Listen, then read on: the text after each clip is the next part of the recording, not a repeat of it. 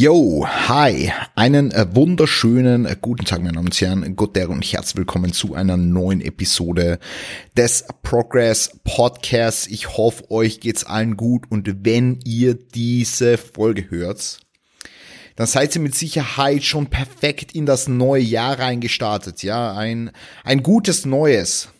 Prosit Neujahr oder so. Ja.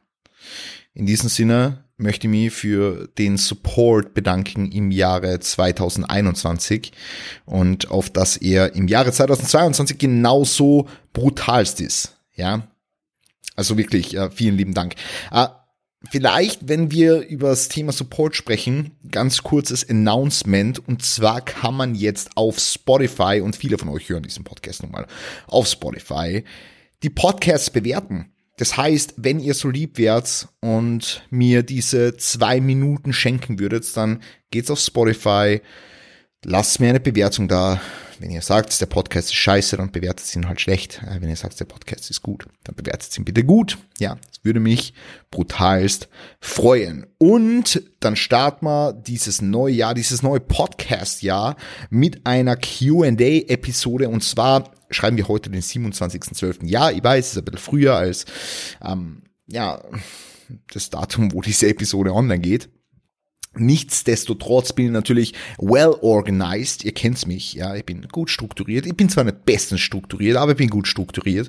Und dementsprechend äh, wird das Ganze natürlich ein wenig vorausgeplant. Und ich will mich dem widmen, was euch interessiert. Ja, und wenn ihr generell irgendwelche Vorschläge habt für Podcast-Themen, äh, für, für, für, für weitere Episoden, Inhalte, Gäste, whatever, dann schreibt mir das bitte einfach auf Instagram weil dann kann ich mich dem annehmen. Ja, fangen wir an mit der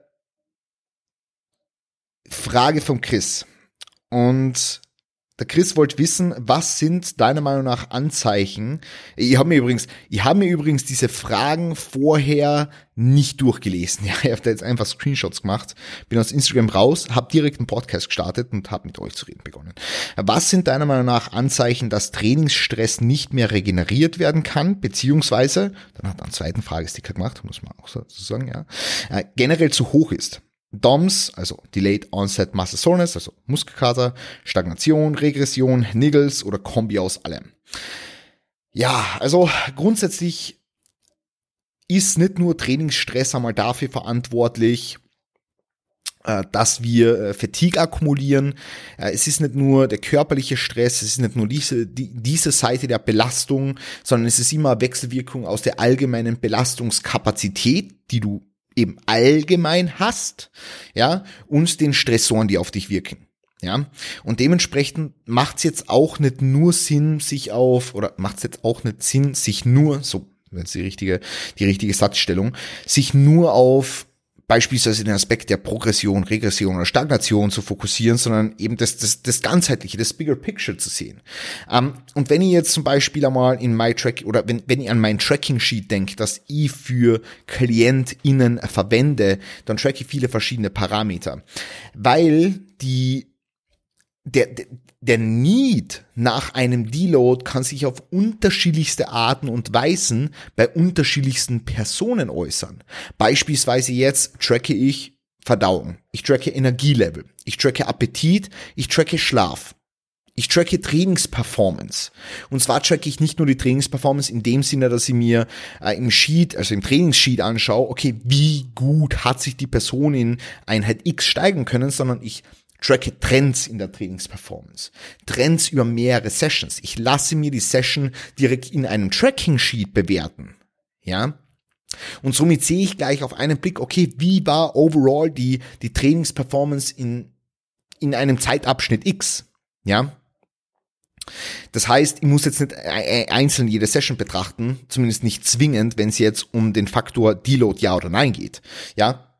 Und ich habe in diesem Tracking Sheet, wie gesagt, diverse andere Faktoren noch mit drin, die eine wesentliche Rolle spielen oder wesentliche Aussagekraft haben, wenn es jetzt um die Thematik Deload geht. Ja. Und dementsprechend äh, tracke ich alle diese Dinge, also ich tracke Verdauung, Energielevel, Appetit, Schlaf und ähm, schaue einfach, wie sich diese Dinge über die Zeitspanne eines Trainingszyklus verändern. Ja, es gibt natürlich unterschiedlichste Fälle und unterschiedlichste Tracking-Szenarien, äh, äh, wo ich dann auch die Resting Heart Rate beispielsweise tracke. Es gibt auch äh, natürlich äh, Rückschlüsse von von der der, der Heart Rate. Äh, Variabilität, ja, ich kann das Wort auf Englisch nicht aussprechen, Variability, Heart Rate Variability, ah, perfekt. Ähm, genau, die natürlich auch hm, Aussagekraft haben könnten. Wichtig ist trotzdem, okay, wie fühlt sich die Person? Fühlt sich die Person ermüdet?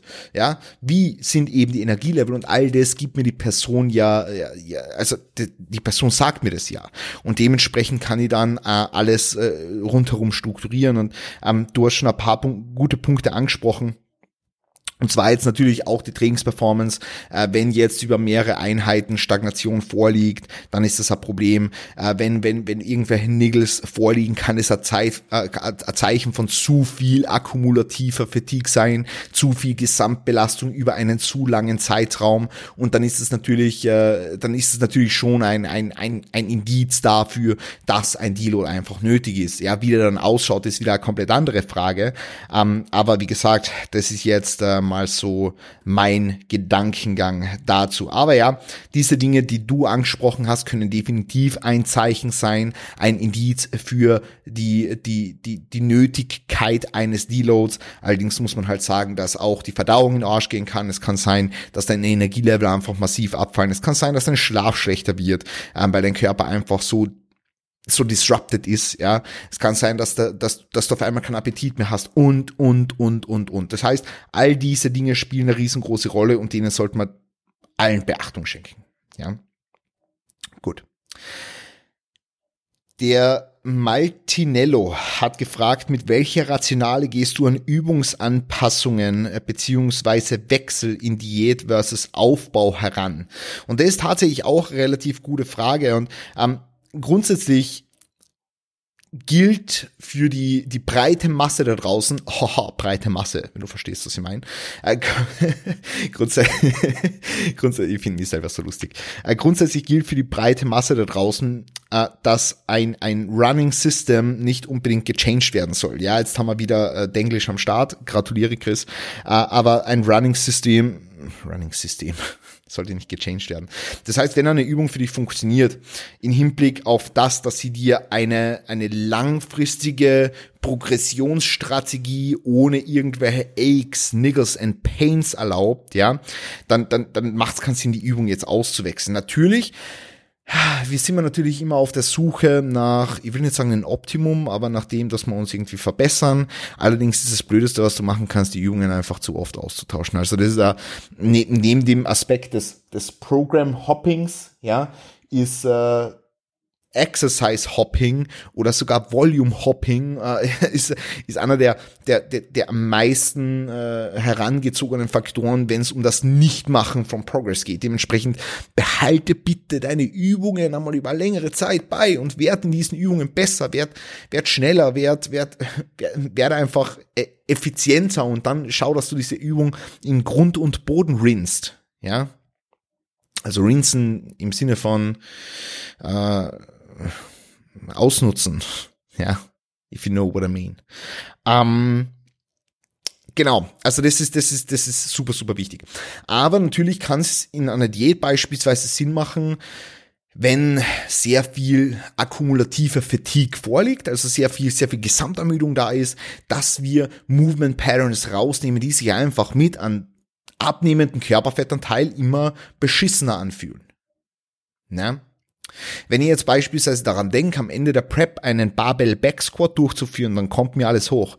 Also wirklich, äh, am Ende der Prep ich habe mir einfach wie ein, wie ein Stück Scheiße gefühlt, so im Hinblick auf äh, das, was mein Körper, wie, wie sich mein Körper angefühlt hat. Also so im Hinblick auf die die, die Belastbarkeit, sagen wir mal so, in Hinblick auf, okay, äh, wie schauen wir aus in einem Hinge? Ja, äh, mein Körper hat sich angefühlt, als würde durchbrechen. Dementsprechend macht es da schon Sinn, von einer sehr äh, fatiguing Exercise, wie beispielsweise einem Stiff Leg Deadlift, auf einem Dumbbell RDL umzuswitchen, der einfach ein bisschen weniger systemische Ermüdung induziert. Ja, Und das ist einfach zum Beispiel ein Faktor, den man äh, heranziehen kann, äh, in, also in einer Diät weniger systemische äh, Ermüdung anzuhäufen durch systemisch belastendere äh, Übungen, ja, den, den man heranziehen kann, wenn es jetzt um Übungsanpassungen geht. Ja, ja äh, und natürlich den Aspekt der, ja, der, der, also der, der, der Stagnation, ja, weil irgendwann wird eine Übung vielleicht nicht mehr so progressen, wie du es dir wünschst. Ähm, hier allerdings auch, take that with a pinch of salt, ja. Das heißt, nur weil du jetzt zwei, drei Wochen in einer Übung die gleiche, die gleiche Anzahl an Reps erzielst, beim gleichen Gewicht heißt es nicht, dass du keinen Long-Term Progress machst. Ja? Da spielen so viele verschiedene Faktoren mit rein. Deswegen schmeiß eine Übung nicht zu schnell über den Haufen. Super, super wichtig. Schmeiß eine Übung nicht zu schnell über den Haufen, sondern bleib dabei und schau, dass du äh, jetzt dann äh, ordentlich Gas gibst mit den Übungen, die du im Plan hast und wenn irgendwas nicht mehr funktioniert, dann wirst du das oder dann, dann wird sich das über mehrere Wochen äußern und dann kannst du die Übungen noch immer austauschen. Ähm, das heißt, äh, hier schau, dass du einmal ein gutes Setup findest im Sinne von an, an, an einen guten Programming einfach, einer guten Übungsauswahl, einer guten Übungssequenzierung und auf der kannst du dann aufbauen. Ja, wenn du Fragen zum Thema Übungsauswahl, Übungssequenzierung hast, dann würde ich dir unbedingt raten, dass du auf Lift the Standard vorbeischaust. Das ist ähm, unsere Bildungswebseite, mit einer, mit einer Hammer-Community, die im Hintergrund steht. Wir haben ein interaktives Forum, wir haben zahlreiche äh, Übungsvideos, wir haben edukative Videos genau zu diesen Themen, Übungsauswahl, Übungssequenzierung etc. pp. Und äh, da würde ich dir einfach raten, dass du vorbeischaust, wenn du die da noch näher in diese Thematik reinfuchsen willst. Ja, ähm, aber gut. So viel jetzt mal zum Thema Übungsanpassungen kann definitiv Sinn machen, vor allem in einer Diät, äh, dann systemisch belastendere Übungen rauszugeben und Übungen mit einem ja, guten lokalen Stimulus drin zu behalten, die aber zugleich, wie gesagt, systemisch weniger äh, vertigen sind, weniger ermüdend sind. Gut, der Felix hat mich gefragt, wie Arme bei Push-Pull-Off fokussieren. Ja, das Thema mit dem Armfokus. Ähm, hier gilt auch für die breite Masse, ich sage so gern breite Masse, hier gilt auch für die breite Masse, verkompliziert das Thema mit dem Fokus nicht, ja. Schaut's mal zunächst, dass innerhalb eures, äh, sagen wir, sagen wir, wir haben jetzt einen Full Body Push, und einen Full Body Pull Day. Okay? Das heißt, wir haben einen Tag, der irgendwie, äh, also an einem Tag trainierst du deine, deine, deine Beinvorderseite, du trainierst aber auch deine, deine, deine Chest, deine Shoulders, dein Tricep und am anderen Tag trainierst du deine Beinrückseite und trainierst äh, auch deine, mh, deine, deine Rückenstrecke natürlich, du trainierst auch deinen oberen Rücken, du trainierst deinen Latissimus, du trainierst deine hintere Schulter und du trainierst deinen Bizeps. Schau mal, dass du an diesen beiden Tagen aus deinen Armübungen alles rausholst. Das impliziert Punkt Nummer eins, gute Übungssequenzierung. Punkt Nummer zwei, also gute Übungsauswahl. Punkt Nummer zwei, eigentlich gute Übungssequenzierung. Ähm, Punkt Nummer drei, adäquates Gesamtvolumen. Punkt Nummer vier, äh, also die, die werden jetzt nicht der Hierarchie äh, gereiht, sondern einfach nur, es ist alles super wichtig. Ähm, Ausführung, ja, äh, induzieren von einem internalen Stimulus, äh, nicht so sehr auf das Gewicht fokussieren oder nicht so sehr auf das, das was du bewegst, sondern das, auf das fokussieren, was im Muskel ankommt und so weiter und so fort. Das sind so diese, diese Grundrahmenbedingungen und dass du die Übungen wirklich intensiv ausführen kannst. Ihr glaubt's nicht, wie viele Leute damit strugglen, an, an Tricep Pushdown, ans Muskelversagen zu bringen. Und ich meine wirklich ans lokale Muskelversagen, ohne dass irgendwas anderes aufgibt oder ohne dass äh, der Kopf aufgibt oder whatever. Ja, das heißt, das jetzt mal dazu grundlegend gilt für alles, was, was Schwächen betrifft. Jetzt werde ich mal einen Schluck von meinem Synergy nehmen. Genau. Gilt für alles, was Schwächen betrifft, bitte. Ähm, wenn du dann jedoch noch immer sagst, hey, Arme, ja, ist jetzt noch eine Schwäche, müssen wir jetzt fokussieren so, dann kannst du entweder sagen, hey, äh, wir, wir bauen einen zusätzlichen Arm Day ein, das wäre eine Option, ja, ähm, ist jedoch in den meisten Fällen einfach nicht umsetzbar, weil wenn du drei Trainingstage in Folge haben wollen würdest, dann hättest du wahrscheinlich nicht Push-Pull gewählt als dein Split. Ähm, man muss halt trotzdem sagen, ähm, dass das eine, eine Option ist, auch wenn sie jetzt wahrscheinlich nicht deiner, deiner Integrierbarkeit entspricht. Ähm, aber was du machen kannst, ist einfach Punkt Nummer eins, ich sag so oft Punkt.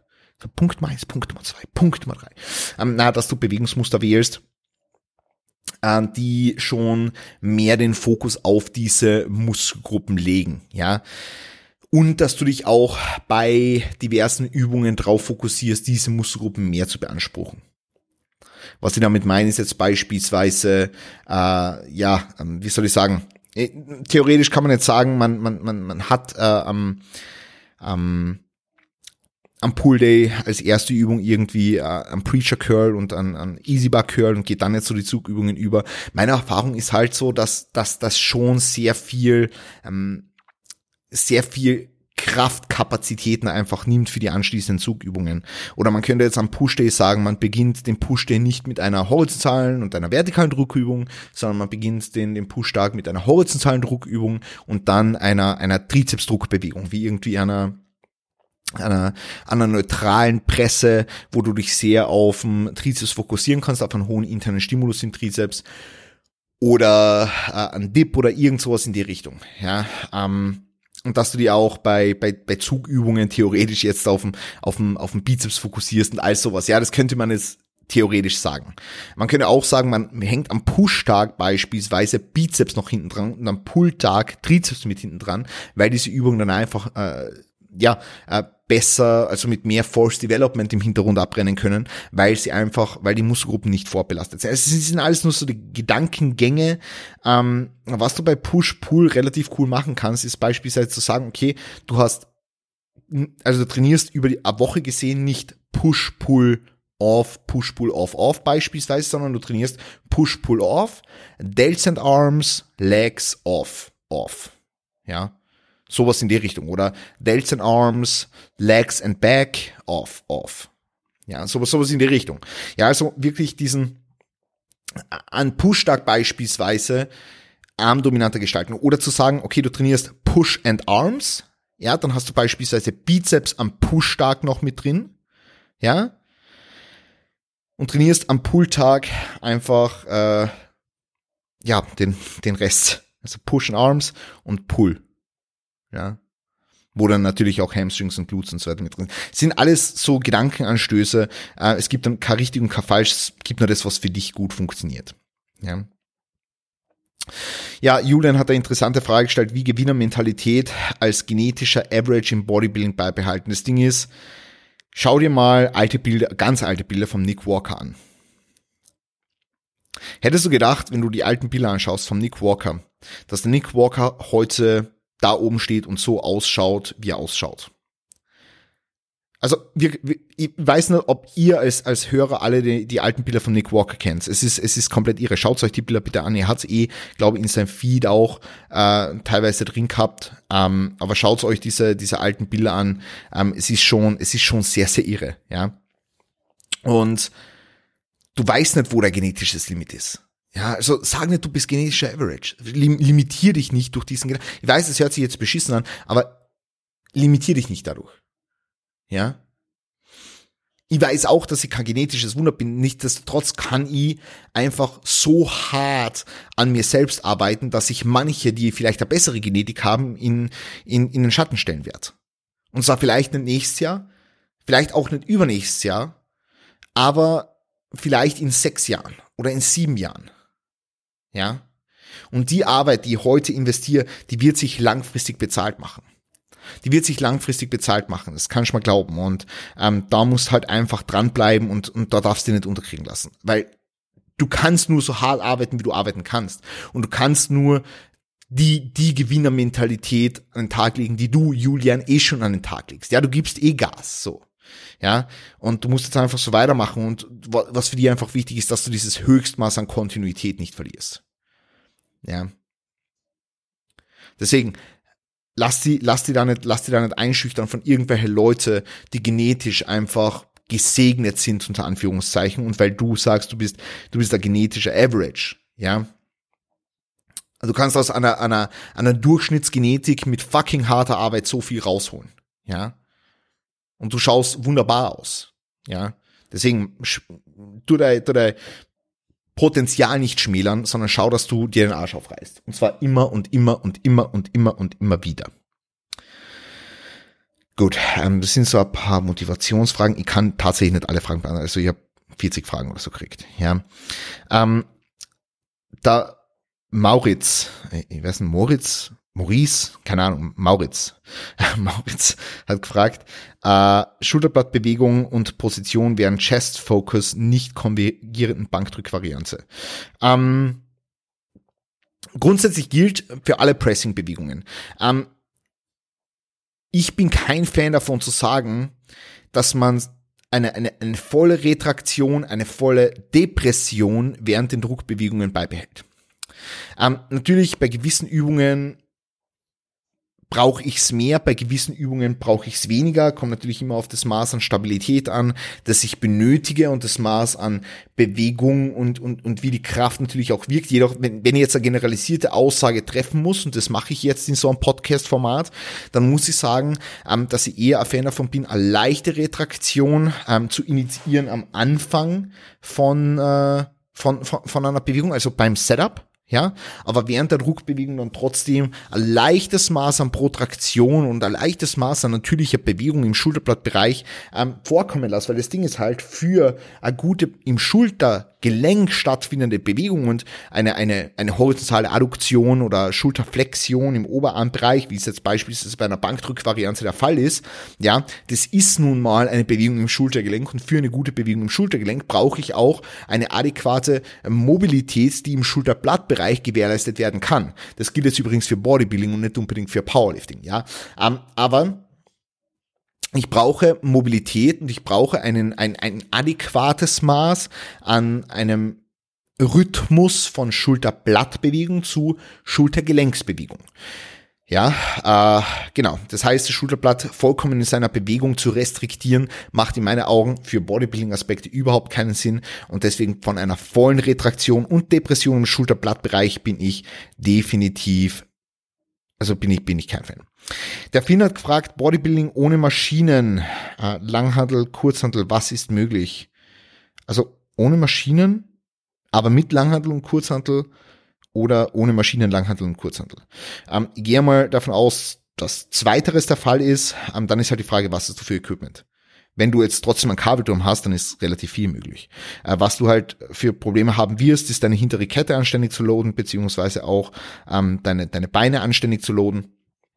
Ich weiß nicht, was du für Equipment hast, ähm, aber es ist ganz schön viel möglich mit relativ wenig Equipment, wie die ganzen äh, Lockdown-Szenarien so so zeigen. Ja. Ähm, wann ist ein Personal Trainer vor Ort und wann ein Online-Coach sinnvoller, fragt die Anja. Äh, grundsätzlich kann gesagt werden, wenn du noch äh, der Meinung bist, dass du äh, Trainingsanfängerin bist, äh, mit ja, einer, einer Technik, die zu wünschen übrig lässt, also die du noch, die du noch ausbauen kannst und du fühlst dich in diversen Bewegungsmustern noch unsicher, dann äh, würde ich definitiv sagen, dass der Personal Trainer für dich die bessere Investition wäre, um mal die Technik korrekt zu erlernen und dir, also und einmal kennenzulernen, wie sich dein Körper in Raum äh, bewegen muss und sollte, wenn es jetzt um die Ausführung von gewissen Übungen äh, geht. Ja, ähm, aber es kann dann auch relativ schnell für die Sinn machen, je nachdem, wie, wie, wie gut du lernst, ins Online-Coaching zu, zu transitionen, äh, weil du dann einfach einen ganzheitlicheren Approach hast. Also Personal Training ist ja, äh, wie gesagt, ich will jetzt nicht sagen, ist nur technikorientiert, aber es ist halt, äh, du, du kriegst jetzt kein wöchentliches Feedback im Hinblick auf die Parameter Schlaf, Appetit, Verdauung etc. pp. Äh, und, und, und hast da deine ganzen Anpassungen, sondern es wird halt sehr abgespeckt betrachtet, was für ein Anfang vollkommen adäquat und, und angenehm ist und das ist super, ja. Also Personal Training ist eine super Investition, wie gesagt, für, für Leute, die eher noch am Anfang stehen, in meinen Augen sicherlich die sinnvollere Investition und ich schicke auch diverse Leute, die zu mir ins Online-Coaching kommen, äh, zunächst mal zum guten Personal Trainer oder Personal Trainerin, weil es in meinen Augen einfach nur Sinn macht. Okay? So kannst du es jetzt mal als, als generelle Antwort betrachten. Wie gesagt, wenn du mal eine individuelle Situation auf, auf Instagram schildern willst, kannst du es natürlich gerne machen. Äh, du antwortest mir, glaube ich, immer auf die Stories von Primo. ähm, dann haben wir hier noch von Bernd, was ist für die performanceorientierte Ernährung? Welche Faktoren sind für mich relevant? Also grundsätzlich muss man sagen, eine performanceorientierte Ernährung äh, hat das oberste Ziel, die Performance und, und den Progress im Gym positiv zu beeinflussen.